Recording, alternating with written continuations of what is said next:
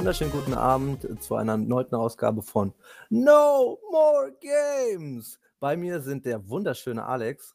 Moin, moin. Und der nicht wegzudenkende Aleko. Servus. Heute sprechen wir über Open World und wollen mal ein bisschen äh, rausklamüsern, ob Open World jetzt ein Fluch ist oder ein Segen. Äh, wir haben ja alle schon so viele Open World Spiele gezockt, ähm, dass wir da bestimmt bei dem Ergebnis ankommen werden. Und da schmeiße ich einfach mal in die Ra äh, Runde. Ähm, was habt ihr denn das als letztes so gespielt an Open World Spielen? Boah. äh, doch, weiß ich. Ähm, Ghost of Tsushima habe ich tatsächlich gespielt. Ist noch gar nicht so lange her. Und das ist, glaube ich, per Definition ein Open World Spiel, oder? Ja, würde ich auf jeden Fall so definieren, ja. Würde Ja. ich auch machen. Also Eines, so eines der kleineren, kleineren Open World Spiele. heutzutage. Der kleineren, ja, genau. Wenn man so will, ja. Ich weiß gar nicht, was ich als letztes Open World-mäßiges gespielt habe, wenn ich ehrlich bin. Ich, ich kann es. Äh, wie heißt es, äh, das, das letzte Hideo Kojima-Spiel gespielt? Also, hast du da nicht Runde 2 oder 3 eingelegt? Nee, das war Ja, der Patrick, da verwechselst du mich. Genau, der ist gerade. Stranding, ja. Aber das ist bei mir auch nicht mehr das letzte. Also das ist Hm. dann das vorletzte. Ich weiß es Ja. echt nicht. Also, ich müsste. Warte, wir können, wir, wir können ein paar ins, ins, reinwerfen und du sagst aber, ob es richtig ist. Äh, Valhalla. nee, Nein. ich nicht. ge- Red Dead Redemption 2. Nö. Äh, Cyberpunk. Ja, ich glaube. War das Cyberpunk? Also ist zumindest eins der aktuelleren, sagen wir so. Mhm. Mhm. Ja, ich überlege gerade, weil es jetzt aber auch schon länger her, nachdem, äh, als Ja, ich das ist auch, durchgespielt ist habe. ja auch irgendwie schon aus dem kollektiven Gedächtnis. Nein, Blödsinn, ich weiß es. Spider-Man, Miles Mor Morales. Ja, stimmt. Darf ich Das auch die ist auch Open World. Platin-Trophäe geholt? War echt einfach. Äh, ja, ist auch, auch Open World. Also du kannst da auch, wie im anderen Spider-Man, in der gesamten New Yorker Innenstadt rum oder Manhattan oder was es da ist. Oder ist, nee, ist glaube ich schon, schon ganz New York, oder? Weiß ich nicht. Also wenn du bis nach Brooklyn runter kannst oder. ja, doch, oder ich glaube schon. Ja, stimmt. Der, der Miles Mora- Morales, der lebt ja in Hell's Kitchen. Oder ist das auch ein Stadtteil von Manhattan? Auf jeden Fall ist das eine große Map von, der, von New York. Ist das jetzt die ganze Stadt? Weiß ich nicht. Aber es ist groß. Und bei Ich dir? wüsste zum, ich wüsste zumindest nicht, wie Spider-Man, ähm, wie würde der sich dann über die Brücken rüber bewegen? Schwingend. Also dann an den Brückenpfeilern entlang oder wie? Ja, Magie. stimmt. Ja, nee, am Ende ist es dann echt nur Manhattan. Also Ja. der braucht ja irgendwelche hohen Gebäude und äh, also Brooklyn oder so, das Ja. ist dann nicht mehr so hoch. Nee, das, das stimmt schon. Ja, ja, nee, Dann, nee, nimmt nee, er, nee. dann nimmt er den Bus rüber, das geht schon. Dann hast du recht. dann Das läuft ist der dann. oder was? Das, das, das passt auch zu Peter Parker, dass der mit dem Bus dann darüber fährt. Ey, bei den Lachen, du meinst kannst, wenn du. Miles. Wenn Miles, du ach, ist ja nicht mehr Peter Parker, ja. Nee, es heißt ja Miles Morales. Aber du kannst tatsächlich mit der New Yorker U-Bahn da rumfahren. Aber ich glaube, es ist tatsächlich Manhattan. Hell's Kitchen ist, glaube ich, ein Stadtteil von Manhattan oder ein Bereich, ein Ort, äh, Ein Viertel, würde Area. man sagen, ne, glaube ich. Viertel, genau, ja. Zwei Blocks.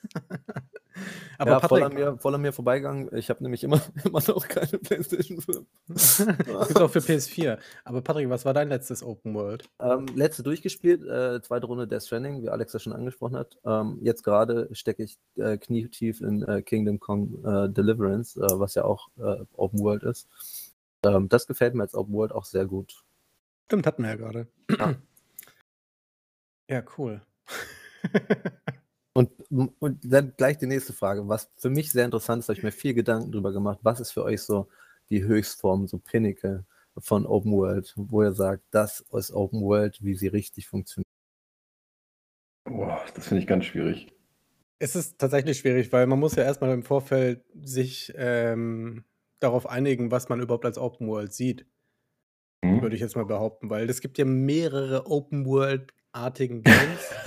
Ja, aber, aber ich glaube, der Begriff. Open World ist ja schon einigermaßen, äh, also ich will nicht sagen, die Grenzen sind absolut eindeutig, aber schon relativ klar, oder? Also, ja, ja, gut. Aber ich meine, ist ein prozedural generiertes No Man's Sky für euch auch ein Open World dann? ja, Ja, das würde okay. ich auch sagen. ja, auf jeden Fall. Okay, und dann aber ein Ghost of Tsushima eben auch, was halt ein bisschen eingeengter ist, ne? Äh, Naja, eingeengter. Also, die- Für die- mich, die- für mich ist das per Definition einfach eine, ein Spielbereich, der groß und offen ist, in dem ich mich frei bewegen kann. Und wo man auch unterschiedliche Arten von Missionen abarbeiten kann, ja, sozusagen, genau, also machen genau, kann. Ja, ja. Also du kannst, du, Ja, würde ja nichts bringen, wenn du ja nur rumlaufen kannst, aber trotzdem eine Mission nach der anderen machen musst, wie die Entwickler das wollen. Ja, das gibt es ja trotzdem. Ne? Also ich glaube, es war Mafia 3 oder so und hier ähm, dieses LA Noir, das waren ja, glaube ich, beides Open-World-Spiele im, äh, Im, Im Geiste, aber das war ja wirklich, du hattest ja keine Nebenmission. Du hast ja, glaube ich, nur deine Hauptstory verfolgt, musstest halt von Tatort zu Tatort fahren, also immer durch diese offene Welt, aber konntest halt nichts machen. Also es Ja, gab aber keine Sidequests, es gab keine Minispiele. genau, ist es dann wirklich Open World oder Naja, ist die es einfach Spielwelt war offen. Ja, per Definition ist das Open World, aber es kann ja trotzdem als Stilmittel benutzt werden. Ne? Also einfach, um, um äh, vielleicht auch äh, ein bisschen vor das Gefühl der Freiheit zu schaffen. Also das verstehe ich schon bei einem Mafia. Ob das jetzt viel Sinn macht und ob der Spieler jetzt viel Spaß da drin haben kann, das ist sei erstmal ja, dahingestellt. Ne? wurde, wurde glaube ich, ziemlich kritisiert. Also sowohl von Fans als auch von den Kritikern wurde gesagt, naja, was nützt mir die offene Welt, wenn ich nichts daran machen kann? Und Genau, wenn ich dann ja. nur lange Fahrwege habe zu den Missionen, dann kannst du halt auch, kannst du halt gleich die Missionen hintereinander schalten oder Level draus machen. Andere Frage, seht ihr Bloodborne oder Dark Souls auch als Open World? Hm. Ja, also semi, würde ich sagen, oder? Also die haben Semi, ja. So, so offene Areale und schon irgendwie zusammenhängende Welten, aber immer so, äh, Final Fantasy hat das ja teilweise, glaube ich, auch. Mhm. Ja, neues Uncharted ja auch. Es sind ja schon Korridore, aber ähm, es ist eine spannende Frage, weil es gibt ja auch keinen einzigen Ladescreen ne? bei den From-Spielen, zumindest sehr wenige. Keinen offenen Ladescreen. Ja, genau. Also wahrscheinlich schon, wenn du da irgendwie dreimal in so Serpentinen entlanglaufen musst, dann wird da halt im Hintergrund geladen. Ja, na, natürlich, geladen wird ja immer, ne? Also irgendwo muss ja, müssen ja die neuen Texturen und so herkommen. Das ist ja auch in einem Open-World-Spiel nicht anders. Ähm, aber für mich trotzdem interessant, ob man das per Definition jetzt wirklich als Open-World betrachtet. Das ist eine interessante Frage, das finde ich schwer. So, so eine Light-Variante, oder ich hatte bei Reddit, habe ich gelesen, da haben sie es als Free Roaming bezeichnet. Also als so freies Erkunden. Mhm. Das sind halt dann halt ne, keine richtigen offenen Spielwelten, weil du halt nicht komplette Karte ablaufen kannst am Stück, sondern immer eher so kleinere Areale hast. Aber in denen kannst du dich dann schon einigermaßen frei bewegen. Ja, stimmt. Das Free Roaming finde ich eigentlich eine ganz gute Umschreibung. Genau. Also, Die gefällt mir auch. Also, das, wenn man da solche größeren Aber Areale hat, die dann eben durch Korridore verbunden Genau, sind und dann ja. eben das einem suggerieren, dass es wow, eine riesige Welt ist. Aber die Übergänge sind ja echt fließend, glaube ich. Ja, also ich habe es beim Zugucken, ich habe es ja selber nicht wirklich gespielt. Ich habe Bloodborne habe ich eine Zeit lang immer äh, beim Kumpel zugeguckt. Da, ähm, das fand ich trotzdem. Es hat, also auf mich hat es trotzdem gewirkt wie eine riesige Welt, die halt alles mit allem zugestellt ist, dass man sich dann halt nicht immer irgendwie frei bewegen kann, außer in den Arealen daneben, weißt du? Das ist halt, ich finde, ich finde, äh, dieses Intertwined, dass alles so irgendwie miteinander verbunden ist, das finde ich bei den From-Spielen immer sehr interessant. Also man, man schaltet dann Shortcut frei und nimmt irgendwie, man hat das Gefühl, man ist schon 30 Kilometer weiter und hat dann irgendwie einen Shortcut und einen, äh, einen Aufzug gefunden und fährt da hoch und ist dann irgendwie wieder im Startgebiet. Ne? Mhm. So, wo, man, wo, man, wo man sich dann denkt, so krass, das ist ja alles irgendwie miteinander verbunden. Und ähm, ich glaube, wenn man das in der Ganzheitlichkeit betrachtet, ist das schon ziemlich groß und auch ziemlich offen. Ne? Ja, also ich glaube ich glaube auch, also bei den FromSoft-Spielen, ich weiß es jetzt natürlich nicht, ich bin jetzt kein Entwickler, aber wenn du, glaube ich, die Karte äh, die übereinander legen würdest, also wirklich die komplette Spielwelt, dann würde das schon irgendwie logisch zueinander gehören, oder? Also dann wäre das wirklich so dieser Aufzug, in den du steigst unten, der würde wirklich auf der Karte auch nach oben führen und du würdest dann im Startgebiet wieder rauskommen. Das ist Genau, jetzt nicht, wo die ja, Entwickler genau, geschummelt genau. oder sowas. Nee, das, ist kein schon, Teleport. Nee, es ist kein Teleporten. Es ist alles schon auch so äh, geplant und ähm, Mhm. so strukturiert, dass das Sinn ergibt. Ja. Aber ich glaube, die Karte, wenn du sie dann komplett siehst, dann ähm, wirkt kleiner als das, was gerade, äh, was Patrick Ja. gerade gesagt hat, dass man eben dachte, man läuft hier 30 Kilometer und Genau. dann findet man auf einmal einen Aufzug und ist wieder am Anfang. Das, das ist aber auch der Schwierigkeit geschuldet, äh, mag ich mal behaupten. Ja, äh, ja, dass, kann- dass der Fortschritt sehr langsam ist. Das ja, ja, ja. Aber das. Spieltempo ist ja auch sehr langsam. Also die Bewegung bei, bei den Souls-Spielen ist ja, du bewegst dich ja auch nicht richtig schnell. Ja, bei, also ja, bei den ersten Souls-Spielen und bei Demon Souls, ja, aber ich finde bei Dark Souls 3 und Bloodborne, da ist man schon ziemlich zügig unterwegs. Ja, okay. Ja, Ich bin das ganze Spiel mal nur gerannt. Ich wollte mal gucken, wie, wie schnell ich rennen kann und äh, wie lange es dauert, bis ich sterbe. Und es hat sehr lange gedauert. Das ist witzig, ne, bei solchen Spielen, also es geht mir jetzt gerade bei Returnal auch so, man hat dann immer so, ah, ja. hat dann immer so ein paar Runs, die laufen so einigermaßen gut und dann verkackt man halt doch irgendwie. Und dann hast du so einen Versuch, wo du sagst, okay, jetzt laufe ich einfach so weit, wie ich komme, laufe an allen Gegnern vorbei. Und dann kommst du halt irgendwann, kommst du halt trotzdem an eine, an eine Situation, wo du halt dann völlig unterpowered bist, logischerweise. Und dann boxt sich der Gegner einfach weg, aber dann hast du halt irgendwie sozusagen den nächsten Meilenstein gesetzt, weil du es einen Raum weiter geschafft hast als bisher. Ja, das ist aber Hast interessant, dass diese gewonnen, aber- Strategien dann doch so gut funktionieren, oder? Ja, aber es ist dann eher bei mir immer so ein Frustmoment, der das, der das dann einsetzt, wo ich sage, okay, ich habe jetzt keinen Bock, die Gegner nochmal umzuhauen. Ich laufe jetzt einfach an allen vorbei und gucke, wie weit ich komme. Vielleicht schaffe ich es ja bis zum nächsten Checkpoint. Ähm, in der Regel ist das natürlich nicht der Fall und bei, bei Returnal ja sowieso schon mal gar nicht, weil es keine Checkpoints gibt, aber anderes Thema. ich habe es tatsächlich heute bekommen und Schon gespielt. Ich glaube, ähm, das, das wird nicht brechen in den nächsten Wochen. Ganz, ja, ganz witzig. Das sagen ganz viele, auch wenn, wenn du die Tests liest, immer so ein Spiel für, nur für Frustresistente und ist auch echt anstrengend. Also ich spiele es jetzt seit zwei Wochen oder so. Und ich kann es auch immer nur eine gewisse Zeit spielen und wenn ich dann irgendwie, keine Ahnung, zum fünften, sechsten Mal hintereinander gestorben bin, dann reicht es auch wieder. Aber das ist halt so das krasse Gegenteil von Open World. Das ist für mich gerade so der absolute Genuss, dass ich genau weiß, wo ich hin muss. Ich habe genau eine Mission, der ich folge. Und wenn ich sterbe, dann fange ich von, von vorne an und mache genau diese Mission und habe keine, kein Nebengeflirre, das mich irgendwie ablenken könnte, keine Sidequests, keine Ausrufezeichen, die mich auf irgendeiner Karte irgendwo hinlocken oder so. Hm. Super angenehm. Genau, also wir, wir können ja dann mal festhalten, der, der Bereich äh, oder der, der Begriff Open World ist breit gefächert, sagen wir es mal einfach mal so. Also man könnte ein Bloodborne wahrscheinlich auch irgendwie dazu fass, äh, äh, äh, hinzufügen oder Free Roaming dann eben. Oder man hat eben diese Fake Open World wie LA Noir oder richtige Open World, die dann wirklich eine riesige Karte bieten mit unendlich vielen Missionen, Side Missions, Minispielen und Schieß mich tot. Mhm. Gibt also, mehrere Arten ja, genau. sozusagen. Also hätte ich jetzt einfach, auch von mir, äh, vom Gefühl her, weil ich, so ein God of War würde ich auch schon fast, oder, naja, dieses Free Doch, Roaming, das, das, hat ja. mich, hat mich jetzt gepackt. Das, ich würde das dann, neueste God of War ist auf jeden Fall alle Kanne Open World, ja. Ja, aber dann vielleicht eher Free Roaming oder würdet ihr auch nee, schon. würde ich als Open World bezeichnen. Ja, okay. würde ich auch sagen. Ähm, das, das ist, da ist auch nochmal so der Unterschied. Ähm, bei, Open, äh, bei God of War gab es ja diese Krähen als, als Collectible. Oh, bitte, nicht auch, hör auf. Ja, ja, ich höre auch gleich ich fand das auch ganz freundlich. Nee, müssen wir, aber, müssen wir gleich nochmal drüber sprechen, aber ja, erzähl ruhig. Ähm, da ist mir das halt aufgefallen, wie groß diese Welt ist, weil ich äh, von diesen Krähen erst erfahren habe, als ich das Spiel durchgespielt habe. und musste dann halt auch mal durch diese ganze Map und habe dann auch irgendwann aufgegeben. Ähm, aber da ist mir dann halt aufgefallen, wie groß diese Welt doch ist äh, und wie weitläufig vor allem. Ja, total. Ja. Ähm, ich finde halt, Open World lebt auch ein bisschen von Content. Da ist halt die Frage, was guter und schlechter Content ist. Ja, ähm, die Frage ist, ob was zu wenig oder zu viel Content ist. Ja, ich finde, zu viel gibt es gar nicht, wenn der Content gut ist. Also der muss halt, ja, gut, wenn der Content gut ist, dann gibt es gerade, gerade, Krähen angesprochen, Alter. Ja, das ist aber für mich auch so Collectible Content, ähm, der gehört für mich irgendwie nicht so ins Open World Spiel. Ich mag das nicht. Ist ähm, aber immer drin. Ist ja, natürlich. Jedem aber, aber das, ja, genau. Ich würde ich würd fast sagen, das ist äh, fast ein Kriterium. das ist auf jeder Checkliste für ein Open World. Ist auf jeden Fall Collectibles. Egal, ob sie was bringen, ob sie dir irgendwie eine, irgendwie eine geile Fähigkeit hinterher versprechen oder nicht. Du sammelst, ey, bei, bei Spider-Man waren es Rucksäcke bei Horizon Zero Dawn waren es diese komischen äh, Übungsfiguren, die du unboxen musstest. Und bei Ghost of Tsushima habe ich schon wieder vergessen. Ähm, Banner hast genau. du da gesammelt, Banner, Blumen Füchse. hast du da gesammelt, Füchse, genau, die, die, die Schreine. Durch. Äh, ich würde auch sagen, aber ja, ähm, ich denke, du, du kannst, du hast diese, also es gibt mittlerweile, Open World gibt es ja nicht erst seit gestern, ne? Und im Laufe der letzten, weiß nicht, 20 Jahre oder so, hat sich da so eine Checkliste, vor allem für Ubisoft, herauskristallisiert, die die wirklich immer abarbeiten. Und die Formel.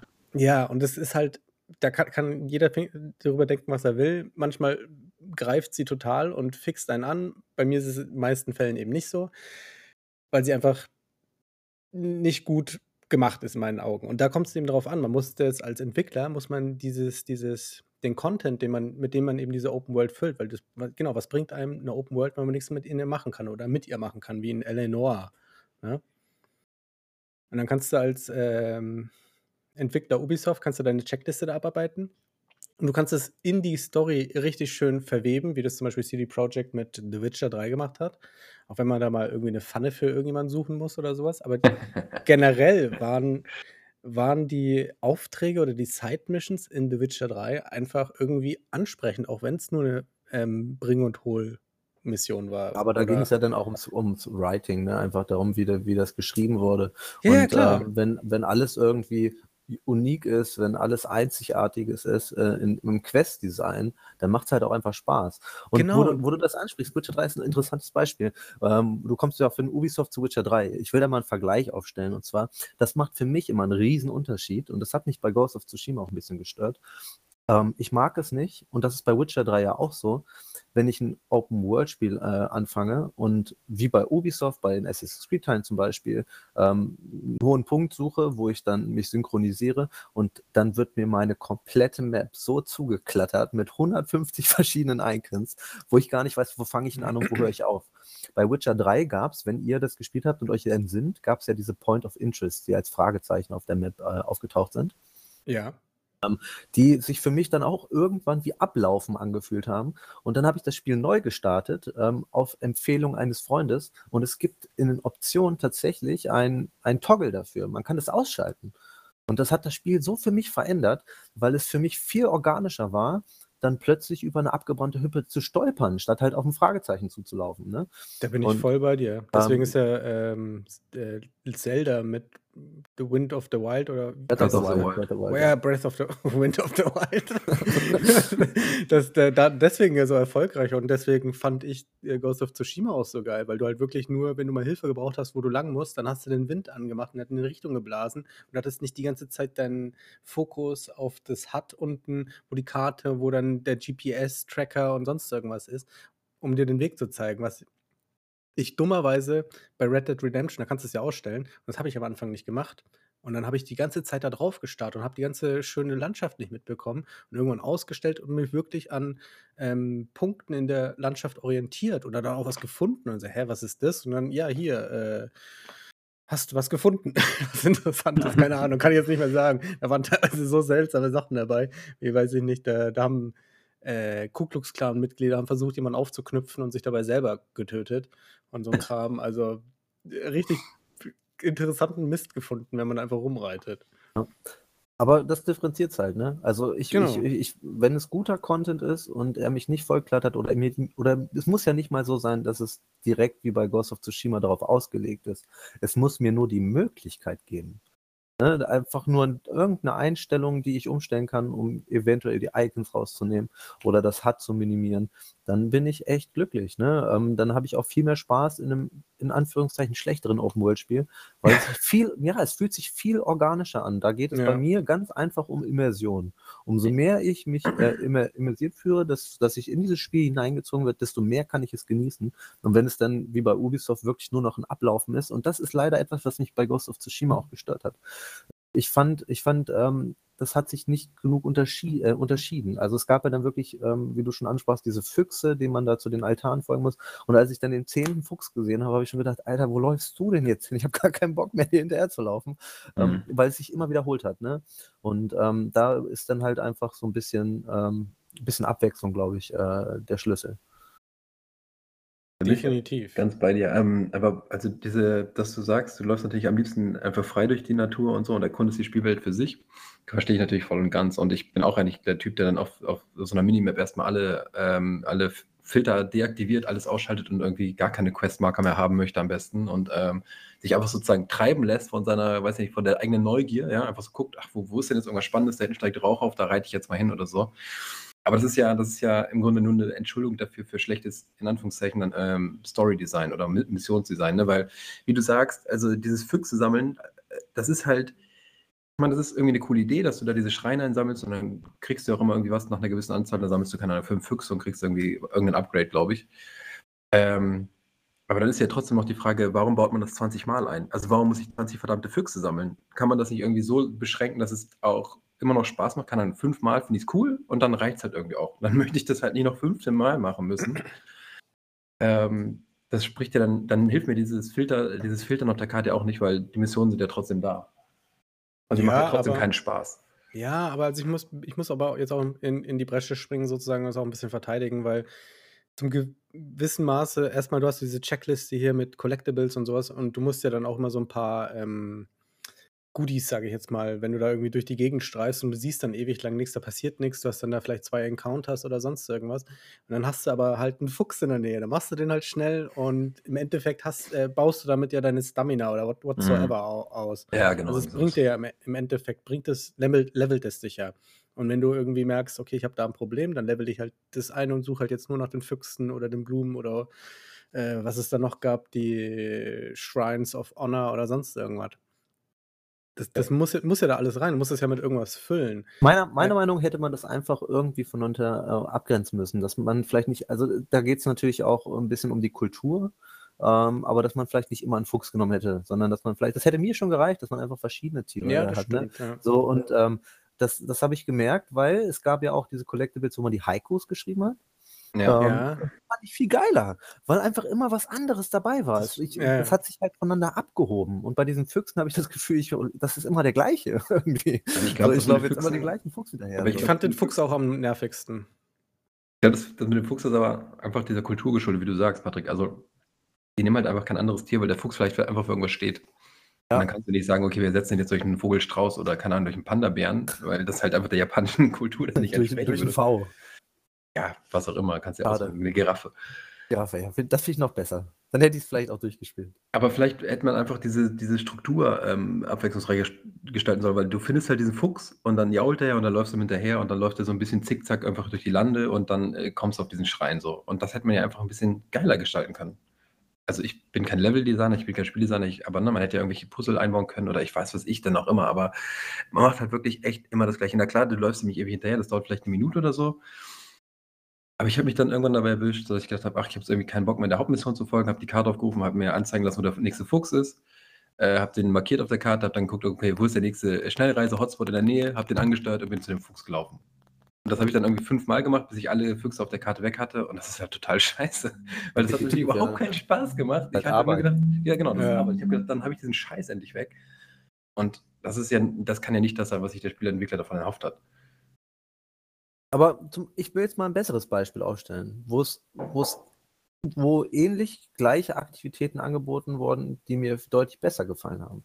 Wenn man sich zum Beispiel äh, Horizon nimmt, Zero Dawn, wo man diese Jägerprüfung hat, Genau, ja. die Diese aber sich immer wieder voneinander differenzieren und die so organisch in diese Spielwelt da reingestampft wurden, dann ähm, habe ich da einfach Spaß mit. Also da, da, das, das fühlt sich für mich dann noch nicht wie Arbeit, weil das fühlt sich für mich an wie eine lebendige Welt. Ne? Das gehört dahin.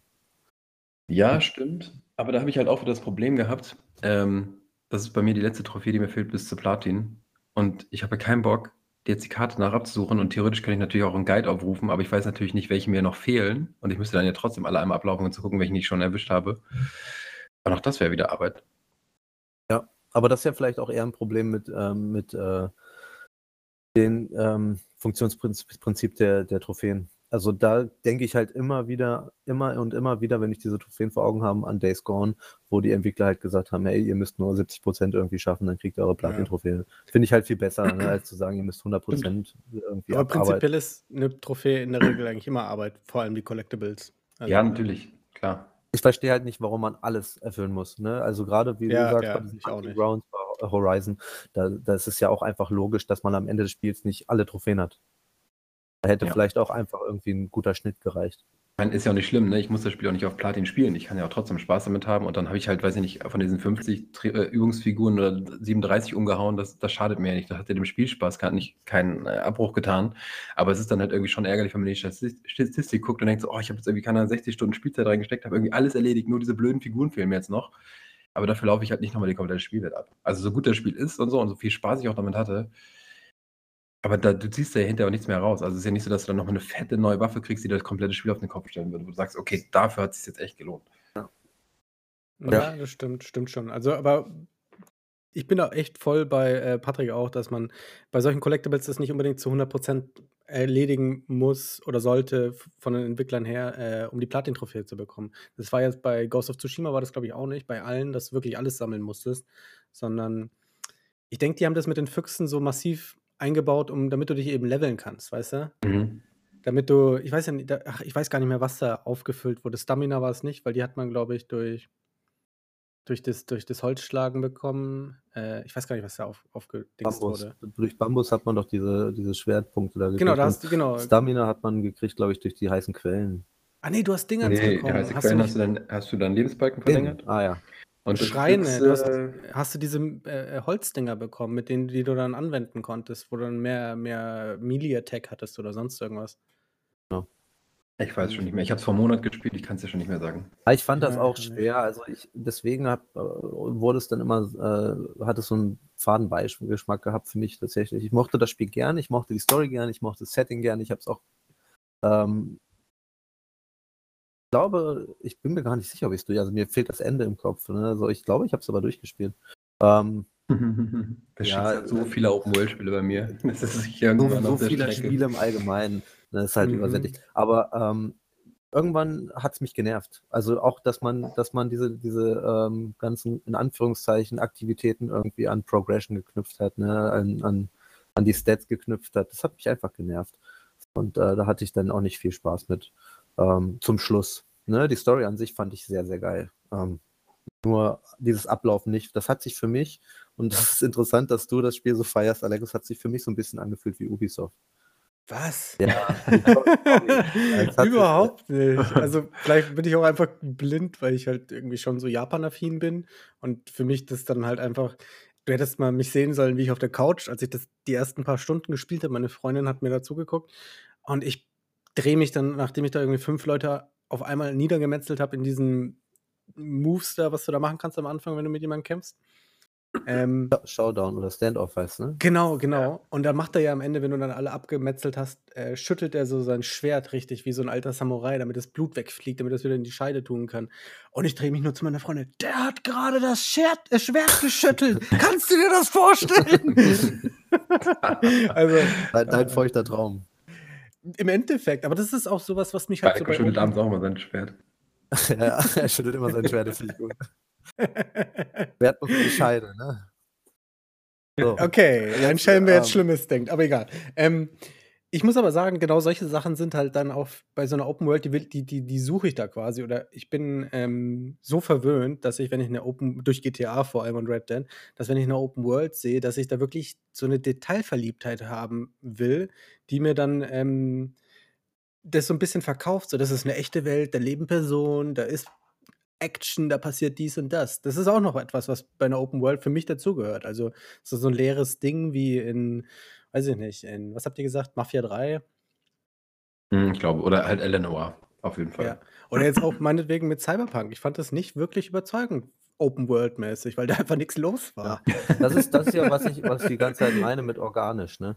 Ja. Ähm, wenn, wenn alles irgendwie ineinander greift, kleine Zahnrädchen, dann ähm, hat man auch einfach ein viel authentischeres Spielgefühl. Ja, also man kann es natürlich auch verteufeln, weil die Leute, die Entwickler, die müssen dann crunchen. Man, da gab es ja das Beispiel mit den äh, äh, äh Pferdehoden bei Red Dead Redemption 2, wo ein Entwickler drei Wochen dran gearbeitet hat oder sowas, nur damit die dann, wenn, die, wenn du auf den Berg kletterst, wo es schön kalt ist, damit die dann schrumpfen. Ne? Mhm. Wichtiges Andererseits, ja, wichtiges Detail. Andererseits bei GTA 5, als ich das das erste Mal gespielt habe, hatte und der hatte Flipflops an und die machen wirklich Flip-Flop, Flip-Flop, Flip-Flop, wenn du läufst ich bin aus allen Wolken gefallen, dachte, what the fuck, wie geil ist das denn? Oder dass, wenn du irgendwie Benzin rumschüttest, dass es dann wirklich so mit einer, ähm, und dann äh, anzündest, dass dann wirklich das Feuer da entlang geht. Ich war da Feuer und Flamme, wenn, wenn, wenn, wenn wir mal bei äh, Red Dead Redemption 2 und GTA 5 sind, also viele Menschen, die ähm, viel oder schon lange spielen, für die ist Open World ja auch, wenn man mal zurückdenkt in die frühere Gaming-Zeit, also bei mir fängt das ja irgendwann 2000 an, bei euch vielleicht sogar noch ein bisschen früher, dann ähm, war für mich Open World auch ein bisschen Rockstar, ne? Ja, ähm, voll. Und man, wenn man sich auch die Produktionskosten dieser Spiele, die du genannt hast, anguckt, dann sieht man vielleicht auch einfach, dass Open World, die überzeugend ist, auch einfach schweineteuer ist. Also es ist halt eine Produktionskosten, die in die äh, dreistellige Millionenhöhe gehen. Ja, Und, also die ähm, haben wirklich Budgets wie ein, wie ein Hollywood AAA Production. Also. Mhm das ist halt auch etwas, was, glaube ich, Open World von vielen kleineren Entwickeln, äh, Entwicklerstudios, ähm, da muss man dann halt wirklich schon innovative Ideen haben. Und das ist, glaube ich, einfach schwer bei einem Genre, was jetzt die letzten zehn Jahre so bedient wurde.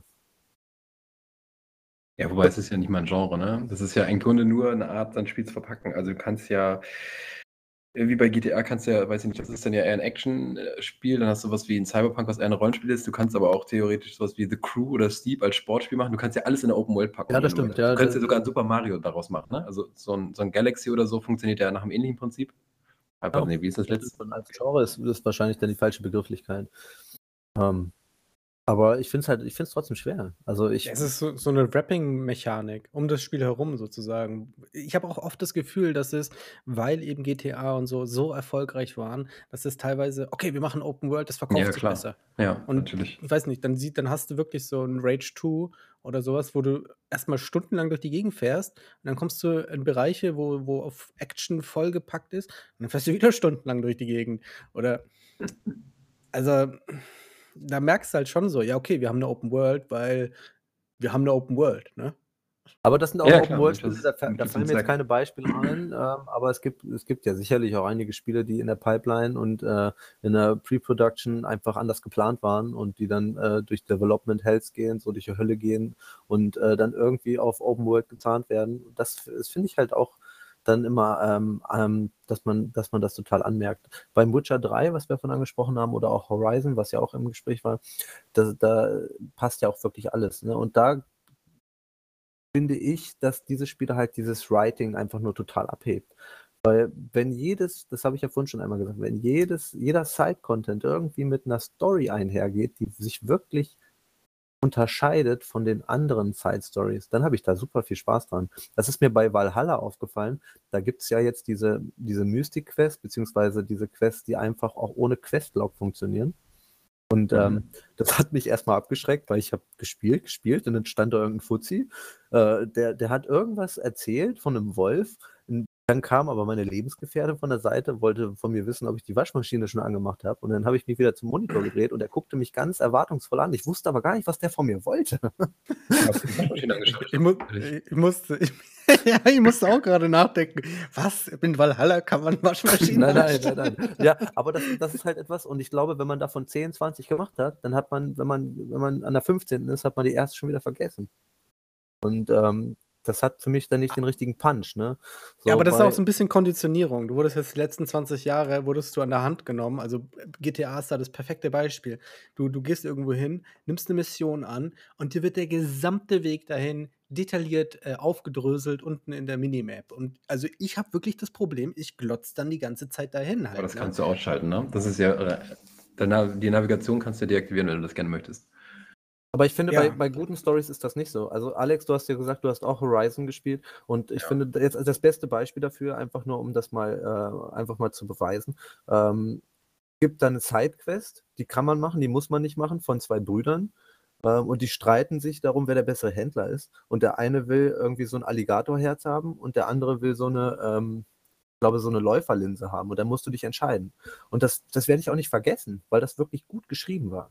Ne? Und ähm, da gibt es halt so unendlich viele äh, Quests von, ähm, von diesem Side-Content, der einfach wirklich auf einem hohen Niveau ist, ne? wo ich halt wirklich sage, das würden andere Spiele vielleicht als Hauptstory haben. Oh, oh. Alex, erinner, erinnerst du dich an die Quest? Äh, nee, ich Oh, erinnere mich nicht an die Quest, weil ich das Spiel vor, weiß ich nicht, drei Jahren gespielt habe. so. Also ich weiß, dass ich, also ich habe alle Nebenquests gerne gespielt, ich habe auch den kompletten DLC gerne gespielt. Ist laut gerade, ne? Jetzt, ist, jetzt wollte ich hier was vorführen und es geht in die Hose. Ey. Naja. nee, ich weiß, ich, weiß, was, du- ich weiß schon, was du meinst. Also, ich tue mich mal ein bisschen schwer damit. Also, an sich finde ich die Idee ja cool, wenn du dich entscheiden musst. Also, so, wenn es Fraktionen gibt, für denen du dich anschließen kannst, wenn dir das, das Spieler so ein bisschen Freiheit gibt, an die Hand gibt, dass du halt nicht einfach nur, keine Ahnung, du machst, dass du, weiß nicht, wirf dir da 100 Nebenmissionen hin und du kannst sie alle ablaufen, sondern dass du halt wirklich Entscheidungen fällen musst. Ne? Tue ich mit, mich mit Partei A zusammen, dann ist mir Partei B äh, feindlich gesonnen oder sowas. Und ähm, je nachdem, wie ich mich entscheide, äh, richte ich mich halt irgendwie auch charakterlich anders aus. ja, das muss halt Gewicht haben. Genau. Ja. Das muss halt In dem, Fall, in, dem Fall, in dem Fall war das einfach nur, äh, das war auch, glaube ich, eher ähm, mit Humor bestreut, diese Quest. Ähm, die hat halt einfach nur zum Lachen gebracht, weil am Ende war es egal, für wen du dich entscheidest. Das hat jetzt keine Ja. Konsequenz. Ne? Ähm, Genau. Es war einfach nur interessant aufgerollt, ne? weil im Grunde genommen, wie Aleko schon gesagt hat, das war ja nichts anderes als eine Bringquest. Ne? Das ist halt Sinn der Fetch-Quests. töte, Ne? töte den Mob, nimm das Item und bring mir das. Mehr war Ja. das nicht. Ne? Aber das ist ja, das sind diese Nebenquests ja ganz oft. Also die sind dann oft Fetch-Quests, natürlich nicht immer irgendwie holen mir dies, bring mir das, sondern auch irgendwie mal sowas wie töte den oder so, aber äh, die Struktur ist ja eigentlich immer relativ ähnlich. Oder du hast Ja. halt immer irgendwelche Begleitermissionen, ne? Begleite Händler A, ich weiß nicht, von einer Stadt zur anderen, ohne dass er unterwegs von irgendwelchen Banditen aufgegriffen wird oder so. Das gibt es ja auch relativ oft. Ja. Und Ja. Das Problem bei diesen Nebenquests, finde ich, ist immer so ein bisschen, die, dadurch, dass sie ja nicht ähm, story-relevant sind, also nicht die Hauptstory weiterführen oder so, haben die natürlich auch keinen Impact auf die Spielwelt, irgendwie keine große. Ne? Du kriegst dann halt irgendwie ein geiles Item oder so oder irgendwie eine fette Belohnung, aber es treibt ja die Geschichte nicht weiter voran. Du, ähm, im, Ja, Im besten aber Fall erfährst du ein bisschen was um die, um die Welt drumherum. genau, wollte ich gerade sagen. Du, du kriegst was vom Lore mit und es hilft vielleicht der Immersion. Also bei, Ja. bei The Witcher 3, da habe ich dann, ich werde das echt nicht vergessen. Ich habe mir das zu Release geholt und ich habe in der ersten Woche 120 Stunden gespielt oder sowas und auch noch bin jeden Tag noch acht Stunden arbeiten gegangen, also noch länger. Also das, da, da habe ich, ich glaube, am wenigsten Schlaf in meinem Leben zu mir genommen, sozusagen. Und ich habe Warte bis du Kinder hast. Ja, ja, gut, okay. Aber ich habe da, ich hab da tatsächlich auch nur Scheiß gemacht. Ich habe da Nebenmissionen en masse gemacht. Ich, ich bin immer noch nicht auf Skellige. und ich habe über 160 Stunden oder noch mehr in dem Scheißspiel versenkt und habe nur Blödsinn gemacht. Ich habe dann, ich habe dann tatsächlich, weil ich wirklich so viel außerhalb rum war und Bücher gelesen habe, dann über irgendwelche Kräuter und weil ich überhaupt nichts gecheckt habe am Anfang und mich dann wirklich da richtig reingefuchst. Im Spiel dann halt, nicht jetzt in echt Bücher gelesen darüber, aber im Spiel gibt es ja dann solche Bücher, wo du lesen kannst. Ich habe es aber am Anfang nicht so richtig, wie gesagt, gecheckt. Und ich habe dann angefangen davon zu träumen halt, ne? weil ich mich so in das Spiel immersiert habe und dann wirklich, ey, ich brauche jetzt noch ein ertrunkenen Gehirn und ein Schöllkraut. Das ist wirklich, du brauchst ertrunkenen Gehirn, Schöllkraut und noch irgendwas, glaube ich, um diesen Heiltrank zu machen. Und ich habe da ewig lang drum ge- herumgerätselt, bis ich es dann eben auch begriffen habe. Und dann, ja, waren schon irgendwie so und so viele Stunden äh, ins Land gegangen und ich hat, hatte 10% der Karte gemacht, so, aber wirklich jeden Grashalm umgedreht. Aber das fand ich so ge geil eben, weil das eben so gut geschrieben war, weil das so toll war, weil es dich immersiert hat und weil du da wirklich wie der Witcher herübergekommen bist. So, ja, da ist ein äh, weißer, weißhaariger Kerl mit grünen, feurigen Augen, den eigentlich keiner mag, aber hier laufen Mon Monster rum, deswegen braucht man dich. Und äh, du findest überall, auch an diesen, diesen Pinnbrettern, wo du dann die Aufträge gefunden hast, und dann sind die dann irgendwie ähm, aufgetaucht. Oder wenn du Leuten zugehört hast, irgendwie beim Vorbeilaufen, ja, da in dem Ding und Ding ist das und das passiert. Und später bist du dann doch irgendwie dahin gekommen, weil es eine Mission zu gab halt. Das fand ich schon beeindruckend und es lief richtig gut. Also es gibt ja auch massig ne äh, Negativbeispiele, wo das nicht so gut läuft mit solchen Aber das ist spannend, dass du das und so. ansprichst. Also ich fand das bei Witcher 3 auch ziemlich cool. Da hat man natürlich auch gemerkt, dass die da schon mit einem Mindset ähm, und äh, dem Lore rangegangen sind. Ich meine, die haben ja vorher schon zwei Spiele entwickelt, aber dass halt diese Mhm. ganze organische Welt so um diese Witcher-Idee äh, ähm, aufgebaut wurde, dass man, wenn man wirklich mit Tränken ein, reingeballert irgendwie und völlig entstellt durch Novigrad gelaufen ist, dass die Leute halt auch reagiert haben und gesagt haben, ne, du bist eine Ab äh, bist, bist ein Monster, du bist selber ein Monster, so. Und das fand ich schon sehr interessant, ähm, weil das bringt ja dann auch sehr viel ähm, für die Im- Immersion, ne? weil Geralt war halt ein Hexer. So. Ja. Genau, ja, ja. Ich habe das sogar tatsächlich mal auf Polnisch mit meiner Freundin gespielt und die ist nicht mehr vom, äh, aus, also als du dann durch die Dörfer oder die Städte gelaufen bist, allein das, was die Leute drumherum gesagt haben, war so bescheuert und lustig und völlig aus der Welt, also aus unserer Welt sozusagen, hat halt perfekt in diese Welt gepasst. dass meine Freundin hat sich so den Arsch abgelacht, nur weil ich da rumgelaufen bin halt. Und ich so, was los, was los, was los?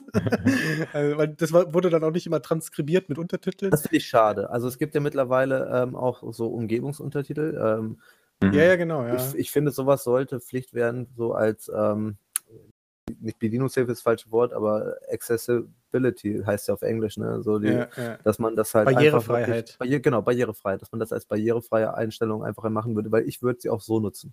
Ne? Weil Ja, ich will ich- ich halt auch. einfach nichts verpassen. So. Ich bin großer Fan von Untertiteln. Aber wobei so, so Chit-Chat, der so nebenher läuft, der wird ja mittlerweile schon eigentlich übersetzt. Also bei größeren Titeln oder sowas, wenn du da an Ja. Passanten vorbeiläufst, dann kriegst du ja nicht schon mal mit, was die quatschen. Ja, Beim Witcher auch, aber nicht bei allen halt. Ja, nee, bei den großen Spielen aber schon. Ja. Aber wo du Witcher ansprichst, da, also ich habe es tatsächlich auch gespielt auf der Switch. Ich habe es immer noch nicht durchgespielt, weil es ein giganto großes Spiel ist. Ich habe auch viel Spaß damit, aber es ist halt wie bei allen Rollenspielen, irgendwann ist bei mir halt einfach die Luft raus so und dann muss ich was anderes spielen. Aber da ist mir tatsächlich eine Nebenquest im Gedächtnis geblieben, wo du dieses Theaterstück aufführen musst. Ja, das kann. ja. Was halt wirklich mal was anderes war als hole dies, bringe das oder so. Und das hat echt Ja. Spaß gemacht. Das war nur so eine 5-Minuten-Quest, aber dieses Theater aufzuführen und sich zu überlegen, wie man reagiert auf der Bühne, war schon sehr lustig. Ja, ja, stimmt schon. Das war sehr, sehr cool. Ich glaube, da gab es noch mehr in diese, diese Ja, Richtung, wo du dann mit noch mehr so einen. Blödsinn machen musstest. Ja. Ich glaube, ähm, ja, ja, alles äh, super, super. Also da, da finde ich wirklich, ist, ha, da haben halt die Entwickler genau das bekommen, äh, äh, geschafft sozusagen. Die, die haben solche billigen Quests in richtig fulminante Erlebnisse verwandelt. Also wie gesagt, wenn du da eben als auf einmal äh, im Theater irgendwas aufführen musst oder sowas. Oder einfach was Abstruses ebenso, ne? Dass du halt gefesselt bist und dann erstmal aber so richtig Bock drauf hast, das zu machen, obwohl es eine Standard-Quest eigentlich ist. Und das hat, schafft meiner Meinung nach Ubisoft eben nicht halt, ne? Weil da wirst du so zugeklatscht mit Informa äh, mit, mit Sachen auf der Karte, dass es das ist schon fast krankhaft. Also als wirklich, äh, wie, wie, wie bei einem Messi oder so. Und das bringt nichts. Es ist immer das Gleiche. Dann hast du drei Stat-Punkte mehr oder ein Collectible weniger zu suchen und er sagt einen tollen Spruch und dann sagt er dann in zwei, äh, in der nächsten Position wieder und in der übernächsten wieder. Also da, da ist dann immer ganz schnell die Luft bei mir raus. Ich würde auch gar keine ja, Ana Analogie finden bei Ubisoft. Für mich fühlt sich das immer an, als, als wäre das so ein super talentierter Maler, der ohne Liebe malt. So, am Ende ist es wahrscheinlich künstlerisch richtig gut, aber man hat einfach keinen Bock, es anzusehen. So. Ja. Aber ich glaube, ja. das liegt, also ne, der Vergleich ist natürlich ein bisschen gemein zwischen Ubisoft und, Cy äh, und CD Projekt Red, weil ich meine, haben halt, keine Ahnung, fünf Jahre an The Witcher 3 gearbeitet das Ganze dann noch drei Jahre lang im Nachgang supportet mit DLCs und Updates. Und in der gleichen mhm. Zeit, in diesen acht Jahren, hat Ubisoft halt jedes Jahr ein Spiel rausgehauen. Also, ne, die haben ja viel mehr IPs, die haben ja Far Cry, die haben ja Assassin's Creed, die haben irgendwelche Ghost Recon-Geschichten und das ist mittlerweile bei denen ja fast alles Open World. Also, ne, bei denen ist ja Open World so das, die Blaupause und dann werfen sie ihre Spiele rein und dann am Ende kommt dann halt, keine Ahnung, Assassin's Creed Valhalla bei raus oder Far Cry 6 oder sowas. Mhm. Und ähm, die haben natürlich die gleichen sich alle irgendwie von der Formel her an, aber ich glaube, also die ersten Ubisoft-Titel, die so diese Open World so zelebriert haben, weiß ich nicht, zum Beispiel Assassin's Creed Black Flag habe ich geliebt. Also das war großartig damals, da war das irgendwie alles noch neu und frisch und also wenn es damals schon Trophäen gegeben hätte, gab es das, weiß ich nicht. Also ich hätte mindestens Platin, Doppelplatin geholt damals. Das ist ähm, aber auch das, meiner Meinung nach eines der besseren Assassin's Creed-Spiele. Ja, aber das Problem ist halt einfach, dass Ubisoft das halt jedes Jahr macht und bei jedem Spiel mittlerweile macht. Also es ja, gibt ja im Grunde kein Ubisoft-Spiel, was nicht Open World ist. Also Just Dance vielleicht, aber aber da ja, ich meine, ist auch die Frage, was für einem Zyklus man die Spiele raushauen oh, will. Ne? Mhm. Also wie viel Zeit ja, man gibt. Ähm, ja. Wenn man sich Red Dead Redemption und Witcher anguckt, was ja wirklich beide äh, Kolosse sind, in, was, genau das, Open World angeht, die haben halt auch dann einfach wirklich ewig lange Entwicklungszeit. Ne? Und genau die das. braucht so ein Spiel dann wahrscheinlich auch. Naja, wobei das ist halt auch nach hinten losgehen kann, in Anführungszeichen, ist ja, hat ja Cyberpunk gezeigt, ne? Ist halt auch ein, ewig in der Entwicklung gewesen, riesiges Spiel, irgendwie, was hat Unsummen gekostet. Aber also es erreicht halt zumindest Stand jetzt nicht die Qualität eines, eines The Witcher 3 oder eines Red Dead Redemption 2, womit natürlich alle gerechnet haben. Alle haben gedacht, das ist das nächste große Rollenspiel, von dem wir noch in zehn Jahren alle sprechen werden. Mhm. Kann natürlich alles noch kommen, weiß man nicht. Vielleicht patchen es noch riesengroß und richtig geil, aber der große, große Knall ist ausgeblieben irgendwie. Also, ne? Irgendwie schon, ja. Es war enttäuschend, um es gelinde zu sagen. Also ihre, ihren, ihren, diese Messlatte, die sie mit Witcher 3 hochgelegt haben, die haben sie selbst nicht erreicht. Ja, die haben ja auch viel Geld in Marketing investiert und dann generierst du ja immer so einen Hype. Und das sagen sie jetzt dann auch für die nächsten Spiele, dass die das nur kurz vor Release dann anteasern oder sonst irgendwas. Da, da nicht, nicht im Vorfeld große Marketingbudgets für opfern wollen oder ähm, das halt machen wollen, weil sie nicht wieder auf diesen Track kommen. Ich finde es halt auch schade, dass es nicht so transparent ist, äh, wie oft sich was geändert hat. Weil ich glaube, acht Jahre, die an Red Dead Redemption 2 in der Entwicklung waren, sind nochmal andere acht Jahre, wenn man, äh, wenn man klare Struktur und klares Ziel fährt. Ne? Äh, mhm. Und dann halt im letzten Jahr sich dann nur noch irgendwie einer um die Pferdehoden kümmert. So. Ähm, als wenn ähm, Access und auch ähm, die leitenden Positionen halt wirklich immer umstrukturieren und umplanen. Ich glaube, das kann halt dem Spiel nicht gut tun und vielleicht ja. war das in dem Fall einfach so. Also wenn man sich dann wirklich fokussiert, über acht Jahre an etwas äh, entwickelt, kann man ja sehen, Red Dead Redemption ist, ist ja für mich, für mich persönlich ähm, auf jeden Fall auch was Open World angeht, ein Paradebeispiel, wie man es auch machen kann. Ähm, ich habe mich im Red Dead Redemption 2, also die Hauptstory, jeder, der es gespielt hat ähm, und nicht geweint hat, ist herzlos, ähm, ist natürlich großartig. Ähm, aber ich habe mich auch sehr in dem Side-Content verloren. Ähm, und auch in dem Side-Content, der in Anführungszeichen jetzt von Quests und so gar kein Side-Content ist, ähm, sondern einfach nur reingepackt wurde, um da zu sein. Ähm, habt ihr Red Dead Redemption 2 gespielt? Ja, aber nicht durch. Ich habe auch nicht durchgespielt. Okay. Ich es, habe ähm, es, gab eine, pass mal auf, es, es, gab eine Hütte, an die ist man rangeritten, da war kein Marker, da war nichts. Das war einfach mitten im Nirgendwo. Und dann hat man, wenn man sich da genährt hat, Schreie gehört. Und dann ist man rein und da war ein kleiner Boy, also ich würde mal sagen, vielleicht so 10, 12, der seinen Vater angeschrien hat, der auf dem Sofa saß mit einer Flasche Alkohol und die Mutter hatte die verlassen. Und was mein, mein Kopf gesprengt hat, war, wenn du jetzt da reingehst, dann wurdest du vom Vater bedroht und konntest gehen. Du konntest aber auch den Vater töten und dann später nach dem Epilog, ich spoiler jetzt mal nicht, zurückkommen und der Sohn war noch da und wollte sich an dir rächen. Oder Ja, eben andersrum, geil. du konntest den Sohn töten und du kommst zurück und du siehst dann, dann hat der Vater sich erhängt. Aber das sind genauso wieder, wie wir es vorhin hatten, diese Entscheidungen oder was du halt machen kannst, wo, wo, wo, wo Gewicht haben in der Welt. genau, Mhm. Weil da aber passiert ja dann im Hintergrund noch was. was, was für mich aber in diesem Fall so interessant war, das war mit so viel Liebe geschrieben, aber das haben vielleicht, lass mal lügen, 10% der Leute gesehen, weil das, da, da hat kein Weg hingeführt. Da Mhm. musstest du einfach ankommen. Und das hat mich so fasziniert. Und ich glaube, das ist halt auch so ein bisschen der Trick, weil wenn du sowas in eine Spielwelt, äh, Spielwelt siehst, einfach etwas, was du erleben kannst, ohne dass es dir irgendeinen Haken gibt, ohne dass es dir irgendeine Belohnung gibt, sondern einfach nur, weil es existiert in dieser Welt, dann fühlt sich das verdammt gut an. Voll. Und die Entwickler freuen sich sicherlich, wenn es irgendjemand mal findet dann. auch wenn es ein paar Jahre später ist oder so. Nee, aber ich denke, ähm, klar, du gehst dann ja auch mit der äh, ähm, Prämisse dran, um eben solche Easter Eggs, sage ich jetzt mal in Anführungszeichen, ähm, in der Welt zu säen, dass du wirklich, okay, wenn ihr euch, wenn ihr das erkundet, dann findet ihr auch geilen Scheiß. Und das finde ich halt bei, ich komme jetzt nochmal wieder zu meinen Negativbeispielen. Ubisoft, da ist es halt nicht so, ne? Weil da wird ja alles auf der, auf der Map gezeigt. Ich habe mit einem Kumpel, wir haben vier Jahre oder weiß ich nicht, drei Jahre haben wir äh, ähm, Ghost Recon Wildlands gespielt. Und es hat sich angefühlt, als wären wir nicht vorangekommen.